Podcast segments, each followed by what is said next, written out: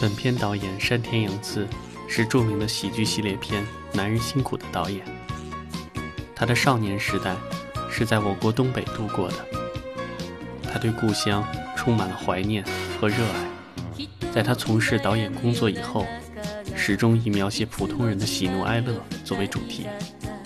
除《男人辛苦》已拍了四十多集之外，还拍了《同胞》《故乡》《家族》《远山的呼唤》等。《幸福的黄手帕》是山田洋次根据美国的短篇小说《黄手帕》改编而成，以描写普通人对爱情的忠贞为主题，将原著的情节稍加改动，把人物和背景转移到了日本。山田洋次一贯主张，电影应该使人们感到欢快，人们应该拥有幸福，包括那些改正了自己错误的人。幸福的黄手帕正是遵循着这样的信念，从内容上和艺术上都取得了很高的成就的作品。要承认的是，日本的电影的确如同整个日本的文化一样，总是非常善于将传统与外来的东西极好的融合在一起，在吸收别人长处的同时，又不丧失自己的传统。幸福的黄手帕如此。去年看的《入殓师》也是如此，让人在感受人物感情的委婉、含蓄与纤细深刻的心理刻画中，体会到一种清淡而朦胧的艺术美。影片的主人公永作是个普通的煤矿工人，他有过美好的初恋和幸福的家庭，由于一时心情不好而杀了人，但这并不是有意的。因此，人们都会以善良的心理期望，永作会重新得到幸福。导演正是将这样的善良愿望贯穿在全剧中的。永作因为自己被判刑入狱而提出并和妻子离婚，可光之并不为丈夫被判刑而抛弃他，去另谋新欢。这正是纯真爱情的基础。他们在困境中首先考虑的是对方，而不是自己。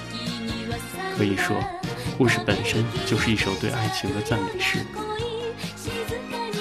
影片的开头，我们看到的是一个刚刚失恋、心浮气躁、颇具幽默细胞的愤青花田心，在去北海的路上邂逅了含蓄含羞的阳光女孩小川，两人一拍即合，结伴旅行散心。这样两个整天斗气的欢喜冤家。偶遇了沧桑、寡言少语的中年男子岛永作，他的出场足以引起我们的好奇心。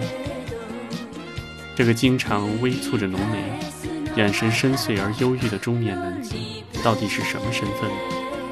他有什么心事呢？他经历过什么样的变故？这样一些心里自然而然产生的疑问，都让我随着情节的铺陈下去而欲罢不能。影片在过去与当下、现实与梦幻中不停切换，睡梦中、恍惚中，岛永作时常会在脑海里清晰地浮现一个女人的影子，如那般温婉、贤惠。只是他和她到底是什么关系呢？带着疑问，我一直在等待着答案。花天亲与小川之间的闹剧不少，常常会让人忍俊不禁。吃错东西的花天亲。几次拉肚子，爱逞强的小川假装会驾驶，而导致汽车轮胎陷入凹地，而他岛永作一直都是以旁观者的角度来看待这两个小青年，显得冷酷而有些落寞。如果你喜欢他，就请尊重他。这是他对花田亲试图侵犯小川时的告诫。逢场作戏，这本是花田亲对小川的动机。寂寞的旅途需要有个人来慰藉，也许没有想过认真，没有考虑过负责，没有思虑过将来。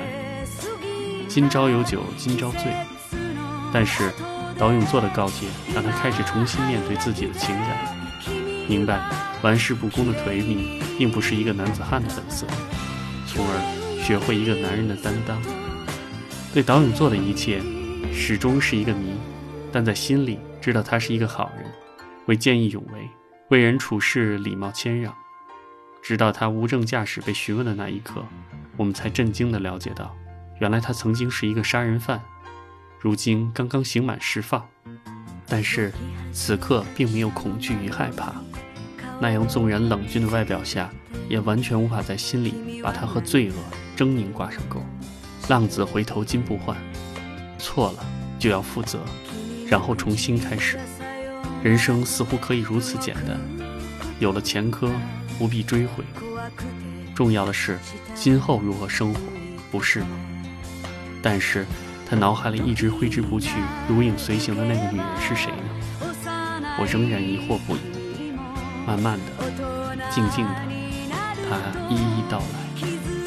如此伟岸、粗犷的男人背后，竟然有着那样一个美丽动人的爱情故事。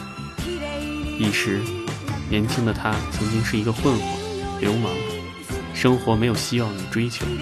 直到遇见他，光之，一个低眉顺眼。温柔动人的女收银员，对他，他一见钟情，不懂得用怎样的方式来追求她。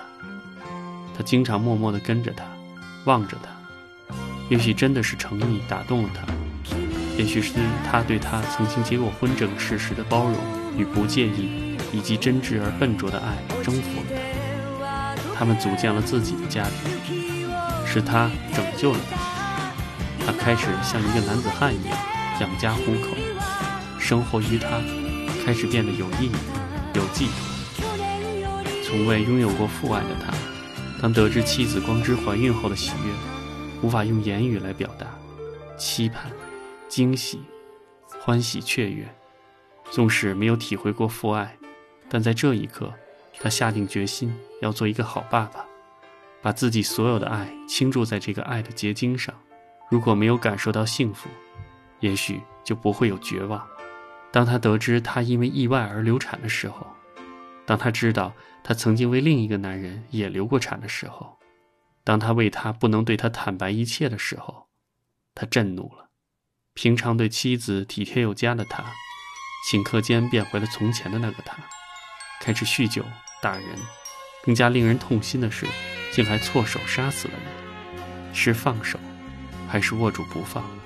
他终究还是为他着想，把爱留在心里只会寂寞腐烂，不如把爱送出去，搭一座桥，成全他再一次的幸福。身陷囹圄的他选择与他离婚，放他自由。很心如他，他的心里到底是怎样的初衷？爱他如己的他又怎能不明白呢？消失的时间，会让曾经的伤口开出洁白而盛大的花朵。站成最纯洁的姿势，成为我们彼此温暖过、存在过的最好的证明。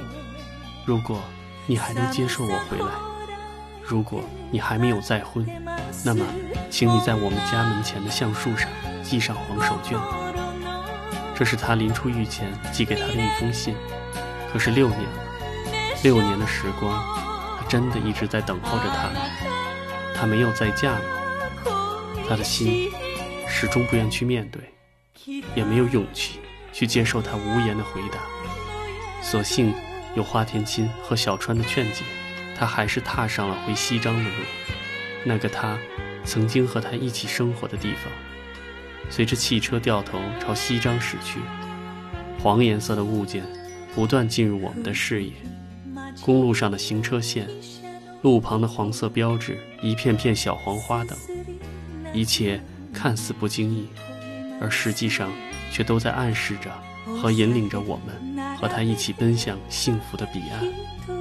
近乡情更怯，纵然到了家门前，纵使已然决意要勇敢面对，可是真正到了那一刻，他却捂着双眼，独自坐在车里，不敢去接受他的答案。你看黄手绢，听到小川欣喜的叫唤。他终于放开所有的思想包袱，睁开双眼望向家门口。果然，好多条黄手绢，随着风在飘舞。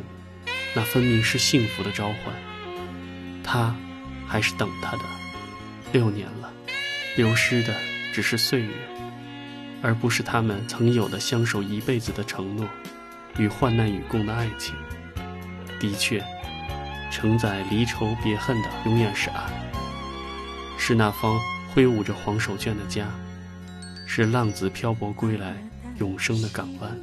幸福是生命变得短暂，痛苦是生命变得漫长。正是这漫长，使生命转瞬即逝；也正是这短暂，使生命天长地久。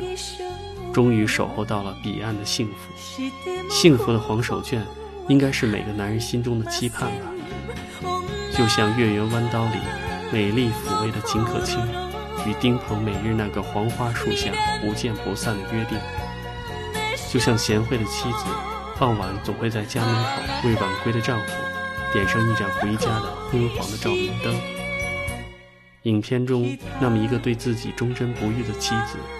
纵使丈夫身陷囹圄，也默默地选择去等待乌云散尽，守得云开见月明的那一天。我想，这也许是每个男人心中对另一半的终极标准吧。寂静欢喜，默然相爱，没有轰轰烈烈又如何？平平淡淡的相守一生，不是来的更幸福吗？